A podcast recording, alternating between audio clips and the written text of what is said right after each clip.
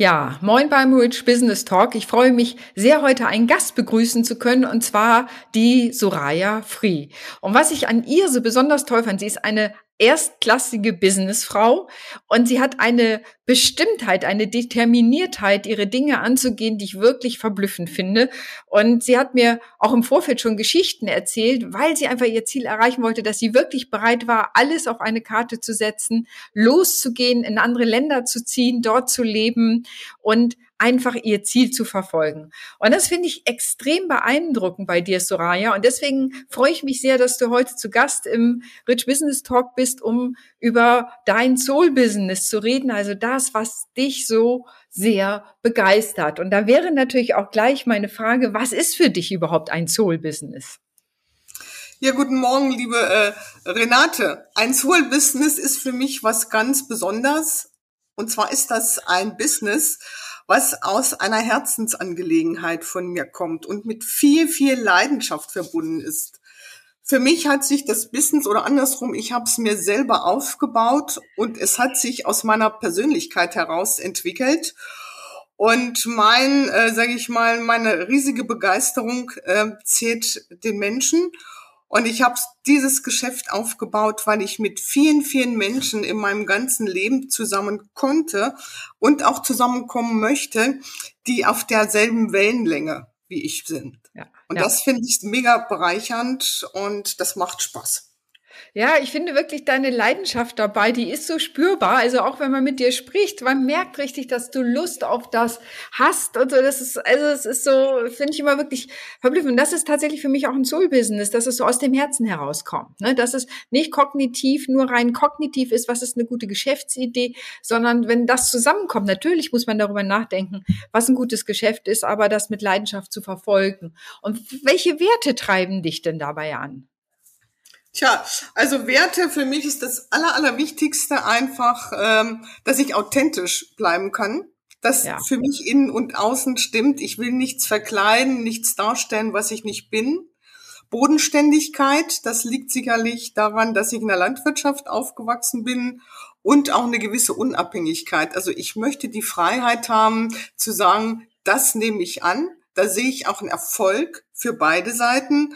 Und ich möchte auch sagen können, warum auch immer, wir beide können nicht erfolgreich werden. Warum ja. das auch immer ist, das will ich jetzt noch nicht weiter ausführen. Also eine gewisse Unabhängigkeit ist für mich von ganz großer Bedeutung. Und also diese Unabhängigkeit, das kann ich so gut nachvollziehen. Das, darum geht es eben, dass man, ich sage einfach mal, nicht mit jedem Kunden arbeiten muss. Ne, dass man so sehr auch eingeengt ist, im, auch im Finanziellen, dass der Umsatz so ist, dass man denkt, man muss im Grunde mit jedem Kunden arbeiten. Und das ist ja ein Garant dafür, nicht erfolgreich zu sein. Ne, wenn ich mit jedem arbeiten muss, ich nenne es das Thema Passung. Ne, der Kunde und ich, wir müssen zusammen passen. Und wenn das nicht passt, können wir zwar kognitiv gut arbeiten, aber das hat keine Nachhaltigkeit. Ich weiß nicht, wie du das erlebst. Würdest du das auch so sehen? Ja, äh, Renate, da bin ich absolut bei dir.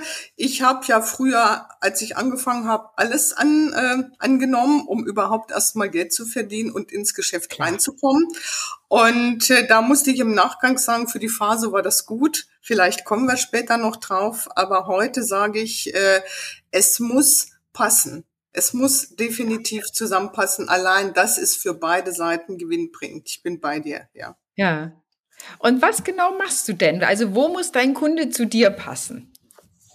Also der Kunde, der zu mir kommt, der muss dann zu mir passen. Also der muss sagen, ich komme aufgrund einer inneren Veränderung, weil ich andere Lebensziele habe. Zum Beispiel möchte ich in einen anderen Job oder ich habe Gewicht, also Gewicht verloren, weil ich einfach mich nicht mehr wohlfühlte oder aus irgendeinem Grund auch durch eine Krankheit Gewichtsveränderungen mhm. habe, entweder verloren oder zugenommen habe. Also jemand muss bereit sein, äh, Veränderung äh, bei sich wahrzunehmen und auch an sich ranzulassen. Und er muss auch bereit sein, diesen Weg, der manchmal auch ein bisschen holprig ist, äh, mit mir zu gehen, um auch diese Stimmigkeit zu bekommen, weißt du, das Innere und das ja. Äußere zusammenzufinden, was sich ja dann in der Kleidung, anderem Outfit und so weiter äußert, was ja auch mein Job ist. Also der Kunde muss offen sein für verändern, um da, für Veränderung, um das auf den Punkt zu bringen. Ja, und du hast gerade was total Spannendes gesagt und das, das sieht man dir auch immer an, dass das Innere und das Äußere zusammenpasst. Und ich denke auch, wenn man so die falsche Kleidung trägt oder so, man merkt das ja selber, dass man so das Gefühl hat, man fühlt sich wie, manche sagen, ich fühle mich wie verkleidet. Ne? Und dann weiß man schon, irgendwie ist vielleicht von außen vorgegeben, was man anziehen soll, aber man selber sitzt da drin und denkt, um Gottes Willen, was habe ich da eigentlich angezogen? Zwar entspricht es der Form oder der Norm, aber es passt überhaupt nicht zu mir. Und das merken Leute ja unwillkürlich, ganz unbewusst. Äh, und da hilfst du Leuten eben, authentischer rüberzukommen. Ganz genau, authentischer rüberzukommen, indem ich auch mal frage, was ist denn dein Bild, was ist dein Selbstbild, dein Fremdbild, ne? Ähm, ich beziehe da unter anderem auch das Johari-Fenster mit ein und da geht's auch um äh, bestimmte andere ein Ausdruck oder Eindrücke. Erster Eindruck, wie wirke ich oder wie glaube ich zu wirken und wie kann ich Dinge auch wieder gut machen. Also es geht so in die Richtung. Und äh, das finde ich super wichtig, um sich dann nachdem so ein Prozess angegangen ist, auch in den einzelnen, sag ich mal, Veränderungsstufen mit sich wohlzuführen, eine Sicherheit zu haben. Denn Veränderung äh, ist auch äh, mit manchmal mit Schmerzen verbunden, die gehören dazu und äh, auch äh, damit verbunden, in eine neue Situation reinzuwachsen und auch annehmen zu können, dass ich auch da jetzt äh, gut klarkomme oder willkommen bin in einer, vielleicht auch mit ganz anderen Menschen, wo ich früher dachte, hm, das traue ich mich nicht oder das passt nicht, aber jetzt äh, habe ich diesen Weg schon angefangen oder angestoßen und auf einmal merke ich, hey, da gehöre ich ja dazu. Das ist ja das, was ich wollte. Und da kriege ich natürlich auch andere Feedbacks, die ich gar, vielleicht gar nicht so gewohnt bin. Ja, also ja, das hast du mal ein typisches Beispiel, wo genau das passiert ist? Ist jemand so in so einem Veränderungsprozess? Ich sage immer, die Komfortzone auszusehen hat immer auch ein bisschen Wachstumsschmerzen, bringt es mit genau. sich. Ähm, ja. Aber hast du so ein typisches Beispiel, wo du sagst, da ist genau durch deinen Anstoß ist jemand so in so ein wirklich authentischer mit sich geworden und äh, hat genau das erlebt? Also ich habe äh, so ein Beispiel gehabt, das war eine Studentin, die hatte ähm, ihr Jurastudium abgeschlossen und die sagt auch, Mensch, eigentlich würde ich ja gerne da in so einen Bereich, wo auch mehr Männer sind, aber ich weiß nicht, wie soll ich das jetzt machen? Ich bin unerfahren und ich will auch nicht so männlich wirken. Und die hat dann durch ein entsprechendes Outfit gesagt, ja, ne, ich habe mich getraut, äußerlich bin ich's, ich kann dort auch Frau bleiben. Ja. Ich werde auch entsprechend meiner kurzen Zeit schon relativ gut akzeptiert. Natürlich muss ich mir die Qualifikation und die Berufserfahrung aneignen, mhm. aber ich äh, werde jetzt erstmal akzeptiert. Also mhm. indem sie auch ihre, äh, sag ich mal, ihre Weiblichkeit da nicht unter, ähm, mhm. ausgeblendet hat mhm. und mhm. versucht hat, Mann zu werden, sondern zu sagen, ja, ich möchte da jetzt auch reingehen, ich weiß, ich muss mich verändern, muss das, ich habe nicht mehr meine Studentenkleidung, sondern ich muss im Outfit was machen, ja. aber es, es, muss zu den Leuten passen, aber auch noch mit zu mir. Ja. Und die war mir sehr dankbar dann, dann drüber oder, oder ja, dafür. Und so hätte ich noch einige andere Beispiele. Ne? Auch jemand, der nach einer Krebserkrankung zu mir gekommen ja. ist und gesagt hat, Frau Frie, ich bin so kraftlos. Mhm. Ich, ich, man sieht mir ja schon an, äh, dass ich krank bin. Also wer soll mich denn, das war eine selbstständige Dame, noch buchen? Ne? Mhm. Und äh, ja. dann haben wir gesagt, komm, dann gucken wir einfach mal in, ist es so, wie können wir es denn im Außen so darstellen, dass du äh, dich auch äh, mit dir wohlfühlen kannst? Ne? Mhm. Das ist eine wichtige, wichtige Sache und dass sie auch wieder in ihrer alten Berufsgruppe als vollwertig oder voll einsatzfähig wahrgenommen ja. wurde. Ne? Das ist ja. ja. auch so eine Sache. Ja, man kann da eben was tun. Ne? Was heißt so schön, Kleider machen Leute, Leute machen Kleider. Und äh, Kleidung und Aussehen und Ausstrahlung kommt natürlich von innen, aber das kann man natürlich durch diese Sachen auch total unterstreichen oder konterkarieren. So, ne? Genau. Das es geht in beide Richtungen. Sag mal, und wie war dein Weg zu deinem Soul-Business? Also so, wenn du sagst, so, ich mache das, aber du bist das ja nicht, du sagst, du bist im landwirtschaftlichen Bereich groß geworden. Das, was du heute machst, ist da, sagen wir mal, etwas anders. Ja. Ich sage mal, ich vergleiche das immer mit dem Thema Säen und Abwarten, ja. Also es hat schon so ein bisschen was, äh, wenn auch im anderen Bereich gemeinsam. Und also ich äh, begleite ja auch Leute durch diese Veränderung darin und der Weg dazu war für mich, bis dass ich das so weit machen konnte, super holprig, ne, von vielen, vielen Höhen äh, und Tiefen geprägt. Nur mal ganz, ganz kurz jetzt, ich habe in den Niederlanden angefangen mit äh, einem Vertrieb von Kosmetikprodukten und hatte damals eine ganz kleine Unterkunft. Unter mir freitags immer eine Disco. Also es war alles mega, mega stressig, kam wenig zur Ruhe, neun Quadratmeter hatte ich, da habe ich gegessen, geschlafen, die Produkte hatte ich und äh, also, aber es war so, ich wollte das unbedingt. Ne? Ich wollte mich unbedingt durchbeißen. Ja. Und ich habe viele, viele Kunden auch beraten, auch gerade von den Antillen, die ja weniges Geld, was die hatten, einfach für ein gepflegtes Äußeres ausgegeben haben. Und da habe ja. ich immer gedacht, ich hätte jetzt erstmal vielleicht meine Wohnung noch ein bisschen verändert oder so. Die hatten andere Prioritäten. Und da bin ich dankbar dafür, dass ich diese Leute hatte, weil da habe ich nämlich gesagt, ja, was ist denn eigentlich dein Lebensglück? Ja. Du hast hier nur eine kleine Kammer, ne? Äh, kommst, lebst so von der Hand in den Mund. Und mein Lebensglück zum Beispiel war damals einfach, dass ich mein Ding gemacht habe. Ich habe es einfach gemacht. Ich wollte durchsetzen. Ich also erstmal was riskieren und dann auch durchsetzen. Nicht? Das war für mich das Allerwichtigste. Geld spielte eine zweite Rolle. Ne? Das äh, Irgendwann hat sich das dann auch, äh, ich sag mal, natürlich ein bisschen verändert, weil ganz mit wenig Geld geht's auch nicht. Lange Rede, ja. kurzer Sinn. Ich bin dann in den Niederlanden bei Mary Kay Kosmetik Vertriebsdirektorin geworden.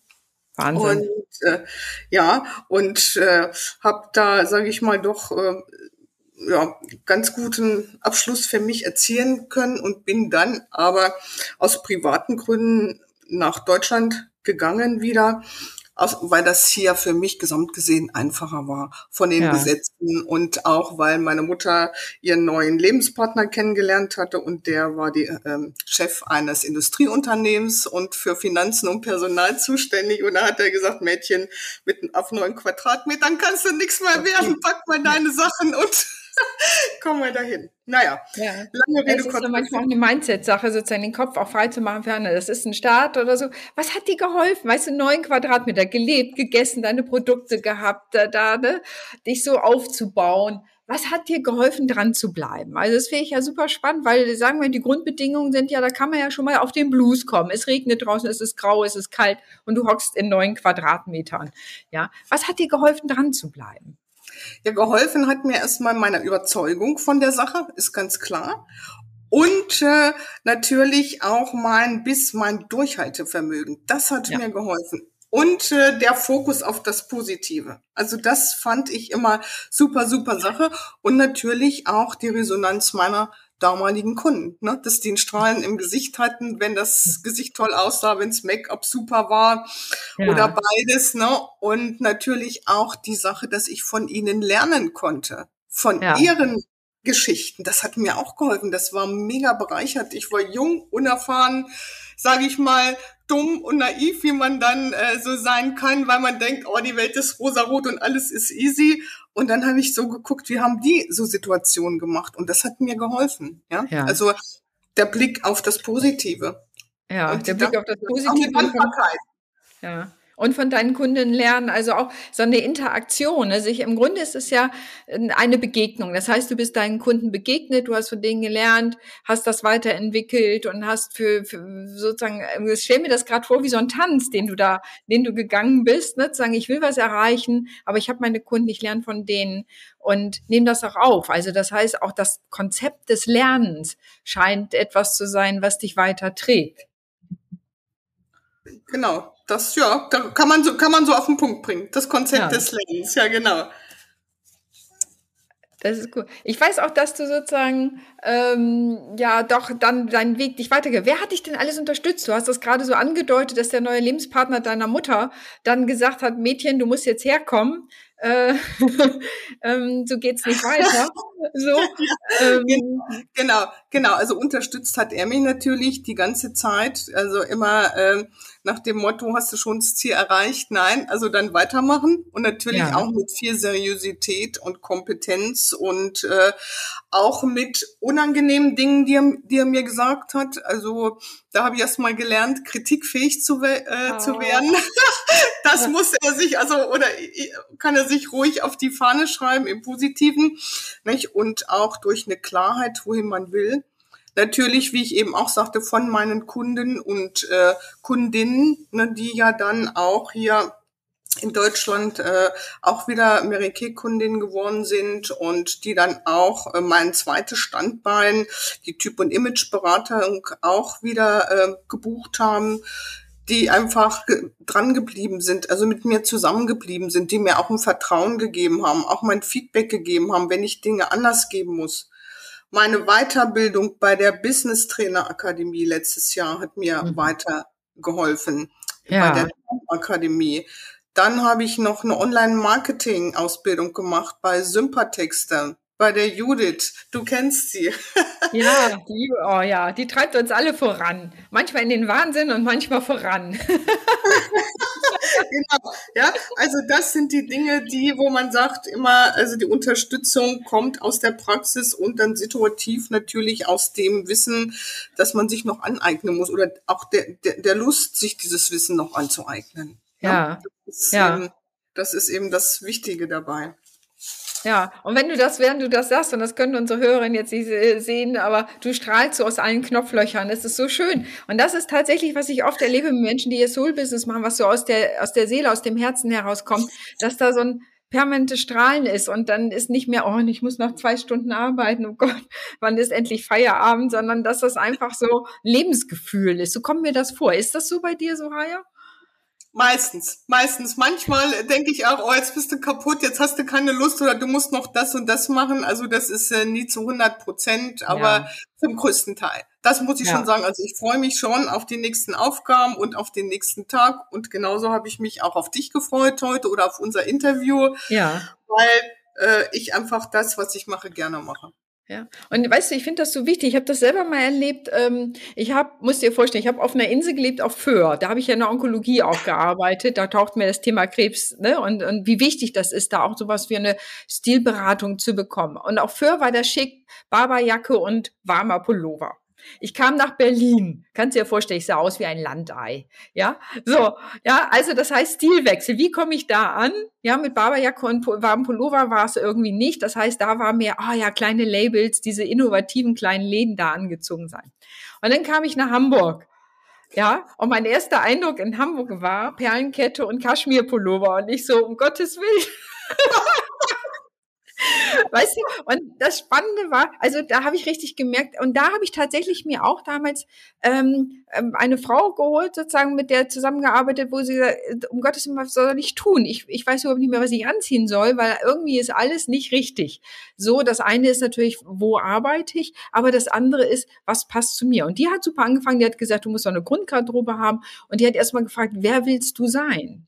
Und das fand ich eine super spannende Frage. Und dann sind wir zusammen in Hamburg shoppen gegangen. Und ich muss sagen, ich habe da das, ich profitiere da heute noch von. Also von diesem, finde deinen eigenen Stil und nicht sozusagen, guck mal, was man jetzt, ich sag mal, in Hamburg tragen muss. Weißt du, was ich meine? Hm?